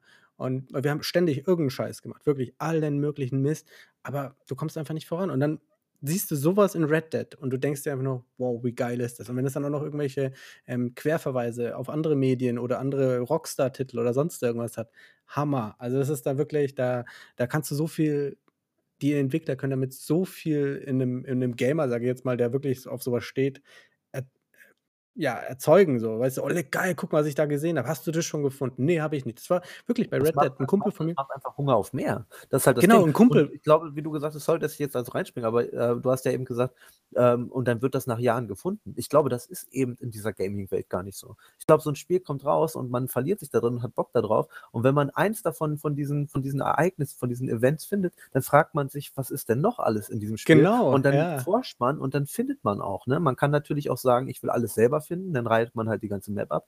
Aber man kann ja auch sagen, was, was gibt es hier? Einfach nur so aus dem rein technischen Standpunkt. Das habe ich nämlich gemacht, als ich dann durch war. Ich habe gesehen, was habe ich denn hier noch verpasst? Und das war eine ganze Menge. Ja, ja, klar. Also vor, vor allem bei den Rockstar-Titeln, da, da hat man fast das Gefühl, da sitzen irgendwie vier Leute oder so, die sich nur darüber Gedanken machen, wo kann man solche Spots im, auf die Karte packen halt, ne? Weil das ist, also auch jetzt bei GTA 5, da war das dann so, und dann habe ich da so Autos gesehen mitten in der Pampa, also Trucks und so und überall Leichen. Und ich ey, warte mal, warte mal, das habe ich doch erst vor ein paar Jahren im Film gesehen, No Country for Old Men. Wie geil ist das denn? Dann habe ich natürlich auch nach so einem äh, ähm, Baum gesucht, wo dann der eine dann lag, wie in dem Film. Habe ich nicht gefunden, aber vielleicht gibt es das ja. Vielleicht war ich einfach nur zu blöd. Also das fand ich schon, das, das war, ich saß da wirklich davor, habe mit dem Finger drauf gezeigt, so, ey, warte mal, das kenne ich doch, das ist doch geil. also, Hammer. Und sowas habe ich halt bei bisher eigentlich allen Ubisoft, ich, sorry, wenn ich euch so voll abhate oder so. Ich mag diese Formel einfach nicht und es funktioniert für mich nicht, überhaupt nicht. Also ich glaube, äh, äh, da habe ich das halt nicht gefunden. Ich glaube, es funktioniert nicht mehr. Also ich glaube, Ja. man ist einfach, was gerade bei der Ubisoft-Formel angeht, ist man so ein bisschen sätt- gesättigt, weil es halt seit Ja, zehn Jahren stimmt, echt ja. immer die gleiche Schablone ist, die sie da auflegen. Und Ja, ich glaube, bei, beim ersten Watchdog ging es noch, aber ja, du hast doch es vollkommen ist recht. halt auch eine Frage, wie aufnahmebereit man dafür ist. Und es gibt ja, also zumindest in, in Gaming-Kreisen mit den Leuten, mit denen ich darüber mal geschrieben habe, äh, in Foren, auf Reddit oder auch mal privat, ähm, die sagen halt auch, ja, die ersten fünf Assassin's Creed waren geil, aber das muss man sich erstmal auf der Zunge zergehen lassen. Ne? Da hat man halt einfach fünf Spiele in einem Franchise gespielt und fand die geil. Dann ist halt auch irgendwann vorbei. Mhm. Ja, aber gerade Assassin's Creed ist natürlich auch ein gutes Beispiel, weil Ubisoft da natürlich auch ähm, sich sehr von der ursprünglichen Formel verabschiedet hat. Ne? Also das, das trägt ja letztlich nur noch den Namen im Titel Assassin's Creed, aber das hat ja mit der, Ur der Kernidee gar nichts mehr zu tun. Ja. Es war ja auch eventuell geplant, eben aufgrund äh, der Übersättigung da was zu verändern an der Formel. Ja, Ob aber das gelungen ist oder nicht, das ist, äh, ist ja nochmal eine ganz andere Ja, Frage. Ich wollte gerade sagen, es einfach in irgendwelche anderen äh, Settings zu setzen und äh, also Wikinger oder Ägy- oder Ägypten drauf zu setzen, das macht noch kein neues gutes Spiel. Also die, die Das sind ist- natürlich, So, das ist ja das Traurige, Alex, dass Origins an sich ein ganz gutes Spiel war. Und Ja, das die ist sind auch ja- gut angekommen. Aber die sind wenn ja man an dann einmal was gut. abliefert, dann kann man halt nicht immer wieder sagen, okay, das funktioniert jetzt wieder, jetzt machen wir einfach so weiter. ja. Mhm. Also du hast schon recht, für sich genommen sind die schon irgendwie gut, aber äh, für mich fühlen sie sich halt immer an wie mehr, more of the same. Also ich kann es halt einfach, ich finde auch das neue Watch Dogs Legion echt ganz gut, aber ich kann es halt auch nie lange spielen, weil ich immer denke, ach komm, das, das, das fühlt sich an wie Watch Dogs 2 und das hast du doch gerade erst irgendwie, komm, spiel was anderes. So, und Ja, ja, bin ich voll bei dir. Aber da ist halt auch die Frage, heutzutage sind neue IPs, auch äh, was Open World Setting angeht, ist halt immer ähm, riskant, in Anführungszeichen, wird ja immer Ja, als total. riskant angesehen. Ich persönlich finde aber alle, alle Open World Spiele, die irgendwie eine neue IP waren, haben mir immer ganz gut gefallen. Ähm, vor allem, wenn das richtige äh, Budget dahinter steckt, das äh, hat es ja meistens dann erstmal nicht, wenn man die Wasser testet. Ähm, aber ich denke, dass zum Beispiel jetzt, was ja auch ein aktuelles Thema ist, Days Gone, was jetzt rauskommt für den PC, ähm, Ende diesen Monats, glaube ich, ne? Und ähm, ja, ja. War von Ben Studios, die ja, was haben die vorher gemacht? Infamous? Nee, Infamous war ja Ghost of Tsushima. ne? Nee, Was die haben Ben irgendwas gemacht? total anderes gemacht. die haben nur so Kleinkram, glaube ich, gemacht. Die haben, glaube ich, gar Ja, keinen ja. großen Titel vorher gehabt. Den hat es auch keiner richtig zugetraut, dass die da irgendwas auf Ey, aber kriegen. richtig, also ich, Ich habe es durchgespielt, großartiges Spiel, äh, hat ein bisschen unter, unter der- Technik der Playstation gelitten und vielleicht auch so ein bisschen unter der falschen Optimi äh, Optimierung, obwohl das ist immer leicht gesagt, man hat da ja keinen Einblick. Ähm, und das war eine neue IP und ich fand die sehr gut. Die ist ja aber auch leider sehr schlecht aufgenommen worden. Und ich verstehe das heute nicht ganz. Nee, Ich hab- nicht aufgenommen. Ich hab Ich dachte, Reviews. also bei Sony dann vielleicht. Ich habe damals Echt? relativ schlechte Reviews drüber gelesen. Ähm, Vielleicht hast du die zwei schlechten gelesen, ich weiß es nicht, aber ich, ich dachte, das wäre gut angekommen. Also ich habe es mir gekauft zu, zu Release und vorher ein bisschen was dazu gelesen und ich glaube, ja, okay, ich glaube, es ja, jetzt kommt was. Das ist da immer so ein Aber. Super, super Open World, aber. Und dann haben sie es teilweise auch erklärt damit, dass das eben ein kleines Studio war, was vorher noch nie sowas in die Richtung gemacht hat. Du, ich habe ich hab wirklich viel Negatives gelesen, wirklich viel, viel Negatives gelesen und habe das Spiel dann abgetan und habe es dann boah, zwei Jahre später gespielt und bin gar nicht drauf klargekommen. Für mich war das voll der Sleeper-Hit, der überhaupt nicht die Aufmerksamkeit äh, gekriegt hat, die, die das Spiel verdient hat. Aber ich war ja Teil des Problems. Und das hat mich so ein bisschen geärgert, weil neue IPs sind halt auch heutzutage in der Gamebranche ja gar nicht mehr, zumindest von den großen Studios, gar nicht mehr so üblich. Ne? Und ähm, da, ich denke halt auch immer so, ich, ich, ähm, ich wähle ja auch ein bisschen mit dem Portemonnaie. Ja, das Problem bei ähm, Days Gone war, glaube ich, ähm, dass Sony, also die haben das ja mitfinanziert, weil es ein Exklusivtitel war, ähm, die haben natürlich eine gewisse Erwartungshaltung und dann musste das Spiel halt irgendwie einen gewissen Durchschnittsscore erreichen, damit das halt irgendwie so als, als Erfolg verbucht wird. Und den hat es halt nicht erreicht. Das war ein gutes 80er-Spiel, keine Ahnung, 80 bis 85 hat es überall bekommen. Vielleicht auch mal weniger, aber irgendwie sowas, ne? Irgendwie bei 80 hat es eingependelt oder knapp drunter. Das war Sony halt einfach zu niedrig für das, was sie reingesteckt haben und die Erwartung.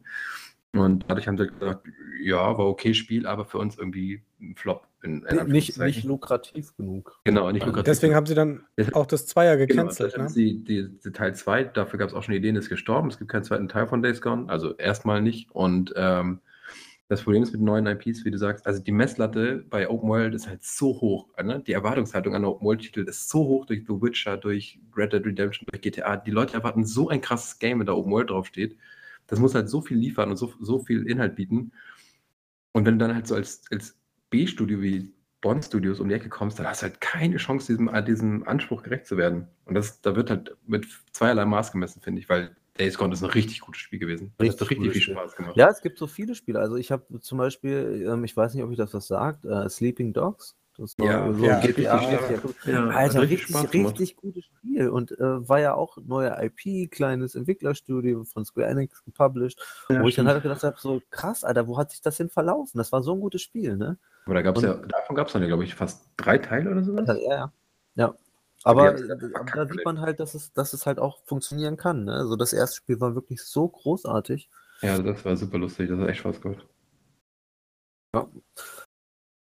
Ja, andererseits, ne, also dass auch kleine Studios Erfolg haben können, zeigt ja nun ähm, No Man's Sky. Also das ist ja, hat sich ja echt zu einem veritablen Hit gemausert. Ich meine, das hat Mhm. jetzt so eine eingeschworene Community. Ich glaube nicht, dass da jetzt ständig noch neue Leute zukommen und das weiterspielen oder so.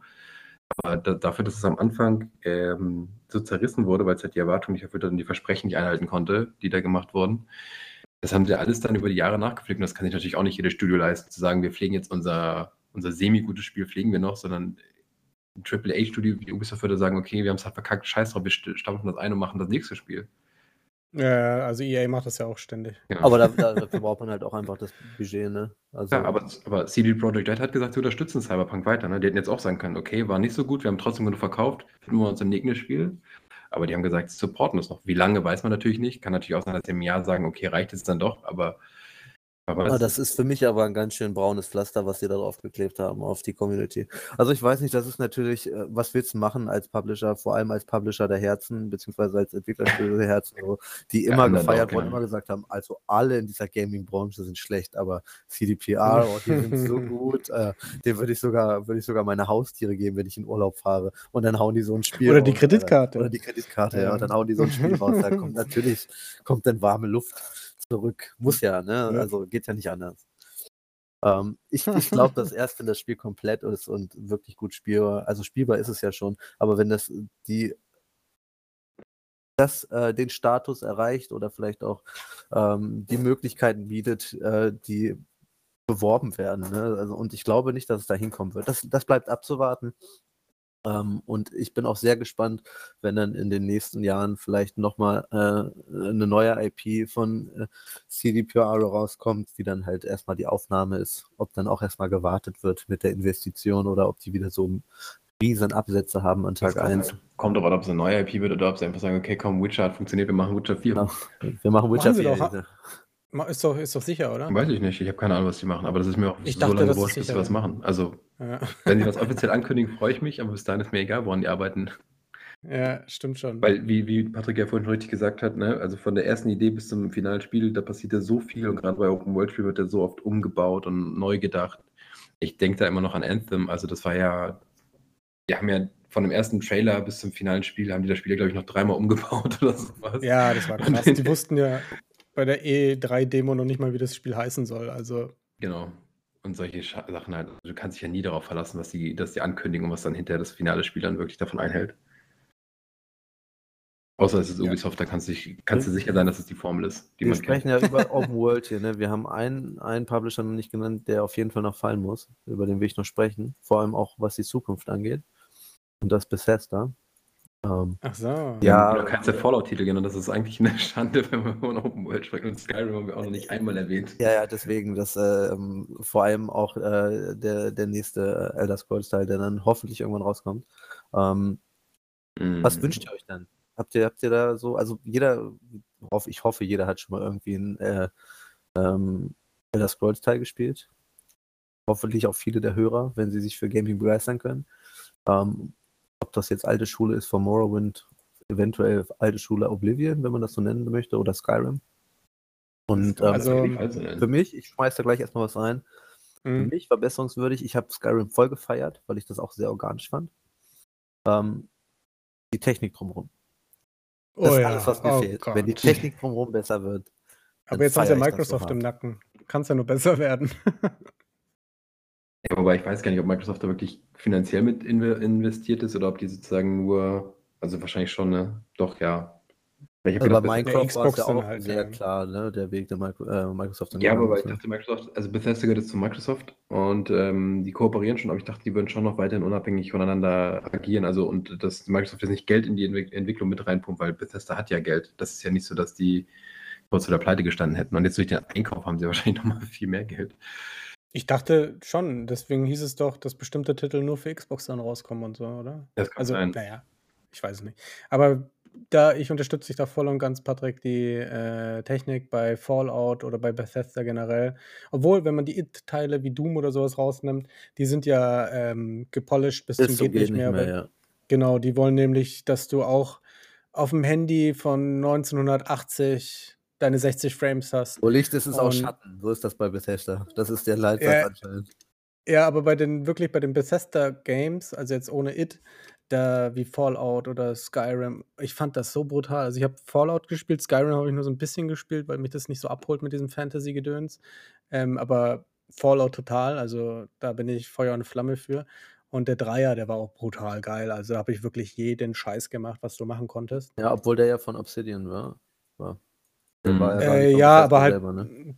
Ja, ja, aber die haben es ja gepublished, ne, oder? Ja. Ja, gepublished, ja, aber es geht Ja, mehr, ja. die Entwicklung ist ja doch noch maßgeblich, wer daran beteiligt war.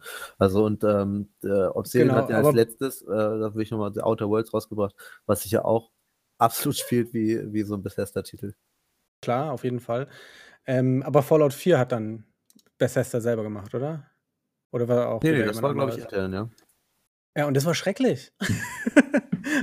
das war ni- nicht nur von- der, äh, von, der Mech äh, von, von, von den Bugs und sonst irgendwas schrecklich. Die waren ja teilweise schon amüsant, da hat man ja nur noch gewartet, bis da irgendwas passiert, wo man sich den Arsch drüber ablachen kann. Aber ich fand die im Vergleich zu New Vegas und zu Fallout 3 war das einfach kein Fallout für mich. Das war einfach, du konntest da nicht wirklich entscheiden. Du hattest vier Auswahlkriterien. Das war so ein bisschen wie Telltale, wie äh, äh, Patrick erinnert sich daran oder wird sich das merken. Und dann passiert nichts, weißt du? Und du, du hattest kein, keinen Einfluss wirklich auf die Welt. Die Welt war vorgekaut und oder zum großen Teil vorgekaut. Konntest dich noch entscheiden, ob du den schlechteren Weg nimmst oder den etwas besseren oder so. Aber im Endeffekt kam das zum gleichen Ergebnis. Und das hat mir, das war bei mir voll der Abturner. Deswegen habe ich das auch nicht zu Ende gespielt. Ich fand, ich fand den Zeit-Content ganz gut. Also das, aber das ist halt bei mir bei allen ähm, Spielen, die intern von Bethesda kommen oder eben halt auch dieser Formelfolgen, äh, wie auch die äh, Elder Scrolls Spiele. Ich finde halt eigentlich den Zeit-Content und die Stories darin immer ganz gut. Und das ist auch sogar, ich habe das mal angespielt bei Elder Scrolls Online so, ähm, ist ja MMO und viele MMOs sind ja meistens auch Open World. Ähm, und von den Quest-Designs immer sehr generisch, war da gar nicht so. Also hat mich auch voll abgeholt vom Writing. So. Fand ich ganz gut. Ähm, aber ich gebe dir recht, ähm, alles drumherum ist irgendwie, fällt so ein bisschen hinten runter. Ja, Ja, und äh, Also- Fallout 3 ist halt auch einfach das Fallout-Spiel ähm, in 3D, was man spielen sollte, wenn man Bock hat auf ein Ja, Fallout-Spiel. So. das, also wirklich, ich, ich, ich, ich fand das so geil. Also ich habe da gar nicht mal so viel Zeit investiert, weil das relativ schnell rumging, aber es war geil. Also es war wirklich, wo ich dann diese Alien-Waffe gefunden habe und mir dachte, what the fuck ist das? Ich, muss, ich muss aber Skyrim mal verteidigen. Also Skyrim ist ja mittlerweile auch schon alt und man darf auch nicht vergessen, ähm, das wird immer oft vergessen, wenn ich mit Menschen darüber spreche, dass Skyrim ja auch Cross-Gen war. Also nicht nur Last-Gen, sogar noch von der Generation davor. Und trotzdem Ja, hält es sich trotzdem noch so gut. Ähm, wurde ja zwischenzeitlich auch so ein bisschen geremastert, ne? Ähm, Wurde? Ja, ja. Also es gibt ja auch irgendwie einen Joke, dass Bethesda das eigentlich jedes Jahr rausbringt. Für es jedes, gab, es gab, für es gab die jedes Gerät, Special oder? Edition. Also es gab Äh. damals Skyrim und dann gab es einmal die Skyrim Special Edition und da ist unter der Haube schon eine ganze Menge passiert. Ähm, Ich glaube, die pflegen dann auch Mods ein von ähm, Nutzern und so, wie, wie besseres Lightning oder bessere Schat Schatten oder sowas. Blooming und so. ja, die Mod, also der Mod-Support, den finde ich auch immer ganz gut. Das äh, sollte aber hoffentlich viele Entwickler irgendwann mal machen. Ähm, man sieht an Skyrim einfach, dass es nur profi äh, profitabel sein kann. Also ich kenne Leute, die kaufen sich Skyrim auf vier verschiedenen Geräten, um die, das modden zu können. Äh, da verdient man dann anscheinend einfach dran. Aber was ich halt interessant finde, ist, ähm, ob, ob dieser Jank, der technische Jank, mit der nächsten Generation so ein bisschen, bisschen abnimmt, ne, die jetzt kommt, die ja fast sozusagen schon in der Tür steht. Ähm, und man kann ja auch davon ausgehen, dass das Elder Scrolls 6 schon jetzt seit boah, bestimmt hoffentlich zwei, drei Jahren in Entwicklung ist. Wenn, wenn ich, Deswegen wurde Microsoft ja oder hat Bethesda gekauft, weil das Geld ausgegeben wollten, ist. nee, die, die, die, die wollten einfach wissen, was los ist. Die kaufen als nächstes. Ja, warum ist das Spiel immer noch nicht Half-Life 3 vorbei? Äh, fertig. Genau, ja, warum ist das Spiel immer noch nicht fertig? Genau. Das finde ich, ich, ich auf jeden Fall eine witzige Erklärung. unser Prophet, unser Gaming-Prophet schafft es, dass wir alle Games dann noch spielen können. Ne? Richtig gut. Ja. Ja, das wäre wär eine, ähm, eine, eine Erklärung, die ich sogar akzeptieren würde.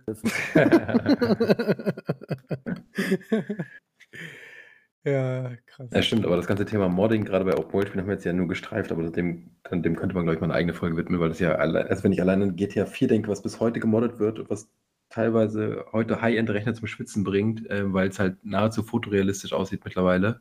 Durch die entsprechenden Mods. Das ist absurd, was, was sich die Community da teilweise ähm, auf die Fahne schreiben kann. Was die da für eine Energie nochmal reinstecken, um, um solche Spiele irgendwie ähm, modern aussehen zu lassen. Wahnsinn. Ja, nicht nur modern, da geht es ja auch viel um Content. Ja, also, klar, das äh, drauf noch, genau. Aber allein auf der grafischen Ebene sieht das teilweise schon pervers aus, was die sich da ähm, ausdenken.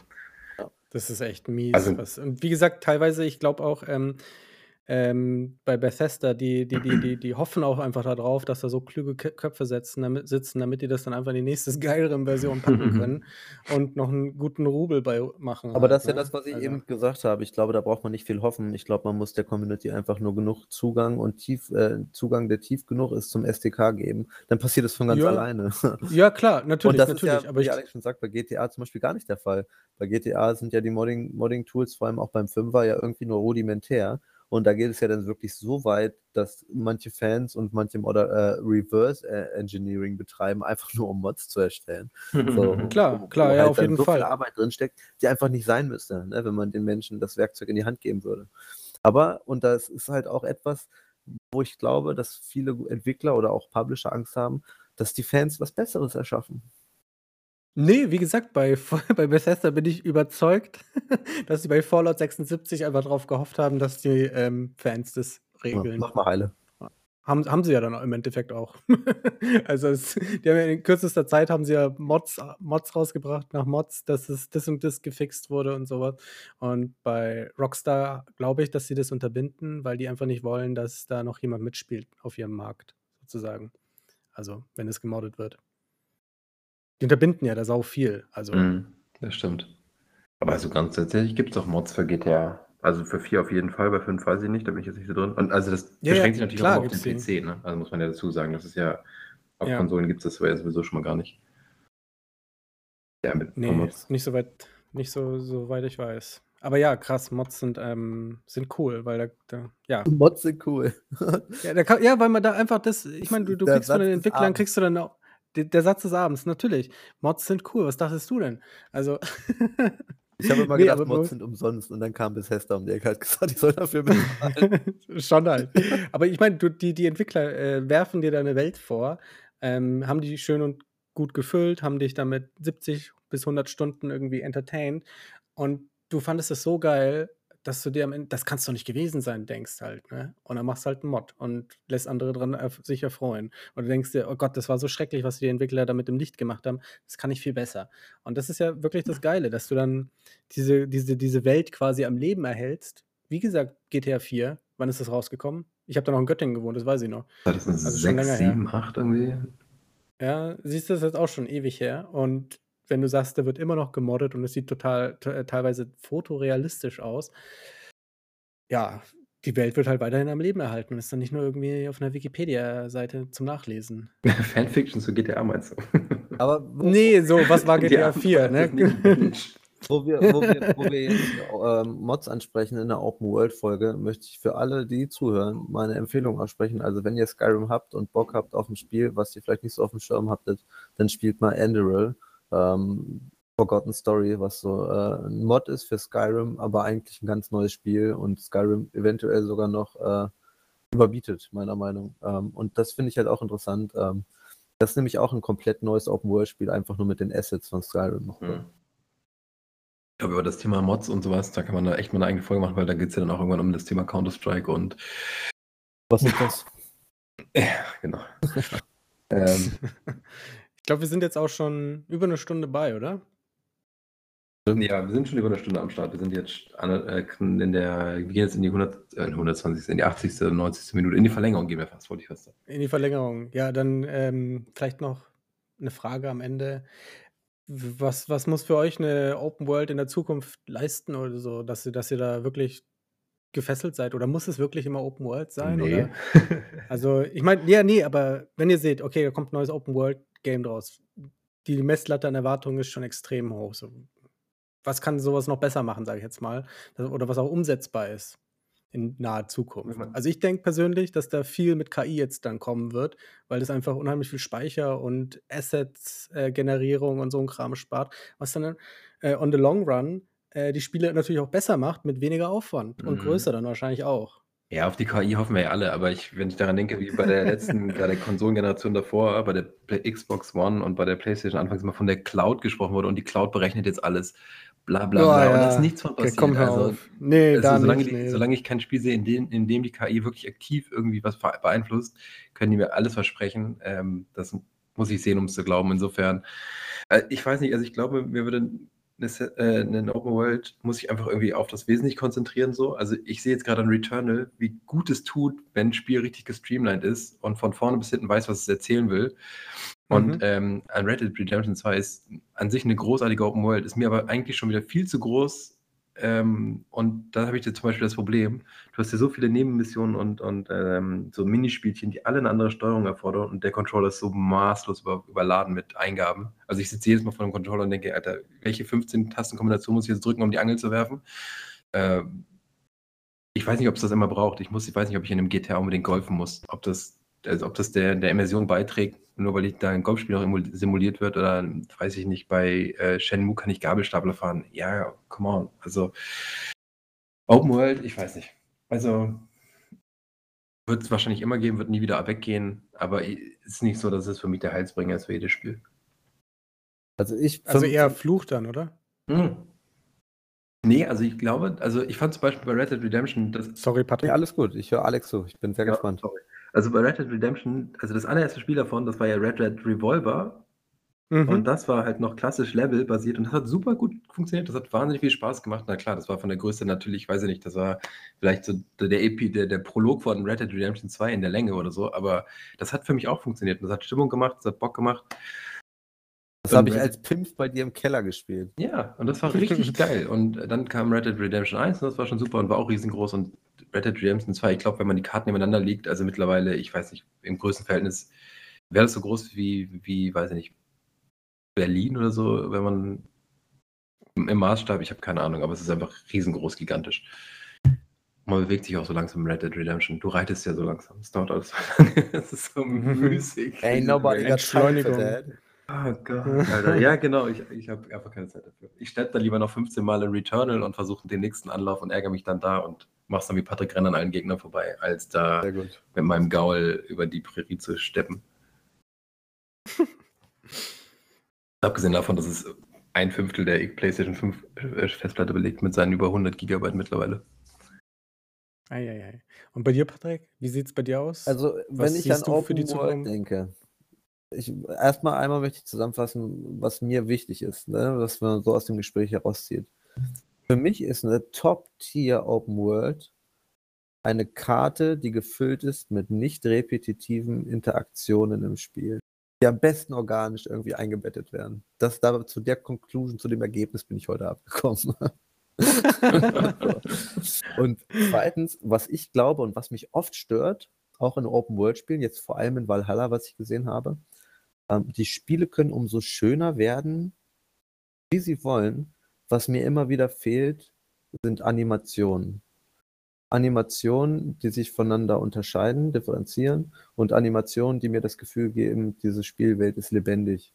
Weil das kann so toll aussehen und da können so viele äh, Dörfler im Dorf rumlaufen, wie sie wollen. Wenn die alle gleich laufen, dann kaufe ich denen das nicht ab. Und ich Mhm. glaube, das ist halt etwas, was in der Zukunft zu lösen gilt. Ja, die KI, sagt doch Aleko.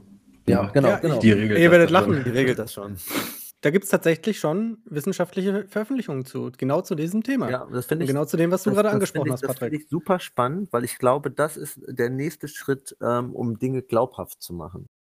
Genau. Übrigens von der Forschungsgruppe bei Ubisoft. Aber da gibt es, das gibt es schon. Und die, die reduzieren dann eben den ähm, Animationsapparat von 10 Gigabyte auf 10 Megabyte, weil das halt eine KI dann macht.